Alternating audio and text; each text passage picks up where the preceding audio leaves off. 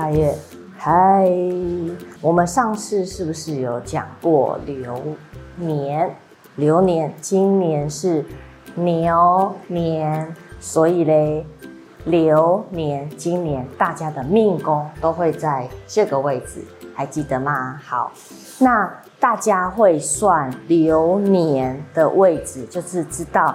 跟着生肖每年会换嘛，哈，鼠年、牛、虎、兔、龙、蛇、马，以此类推。当我们知道流年的命宫在哪里的时候呢，我们现在就要来看我们的流月怎么算啦。那么流月会每个人都一样吗？不会哦。我们下期来教大家怎么看流月。好，注意看一下你的这个位置，引地支位，我们帮它取了一个名字，叫做斗君。好，为什么叫斗君呢？没有原因，它就叫斗君。我们来看一下你的引宫。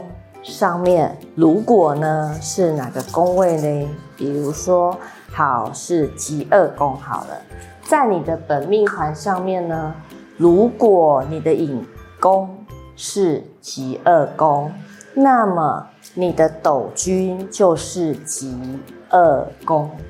今年牛年的命宫在这里，还记得吗？今年大家的流年命宫。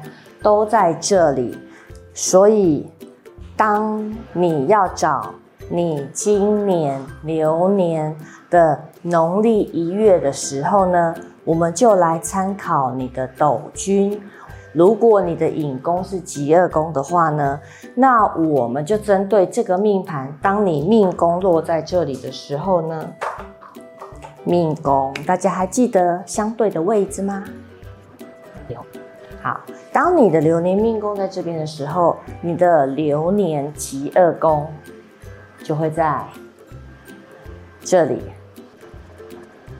好，找到了你的流年疾厄宫之后呢，我们就把它起一月。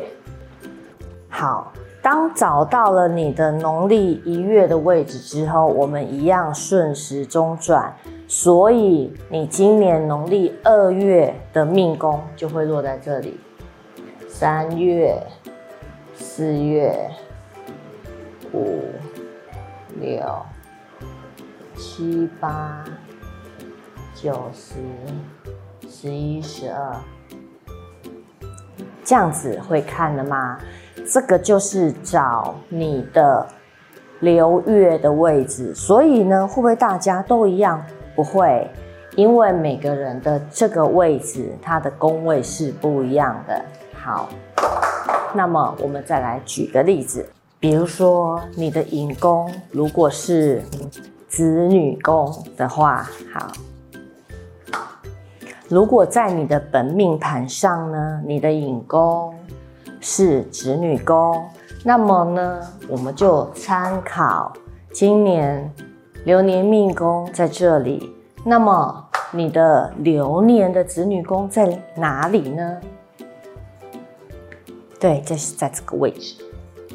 好，流年子女宫，当我们找到了相对的位置之后呢，在这个位置我们就起农历的一月，于是你的农历一月的位置就会在这里，一样顺时针转二。三四五六七八九十十一十二，好，大月在录影的这个月份呢，目前是农历的八月。农历的八月呢，如果是这一个朋友的话呢，一二三四五六七八，所以这个朋友这个农历的八月的命宫。就会落在这里，这样子是不是就很好算？每一个人的流月落的位置是都不一样的哦。好，那再来，我们找出了流月之后呢，我们就要来算流日对，有月就有日。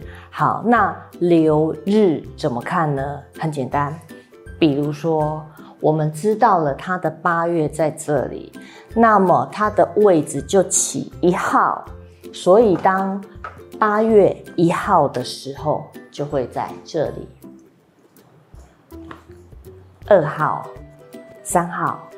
顺时钟，以此类推，所以八月十三号、八月二十五号的流日命宫，它都会落在这个位置，是不是非常简单呢？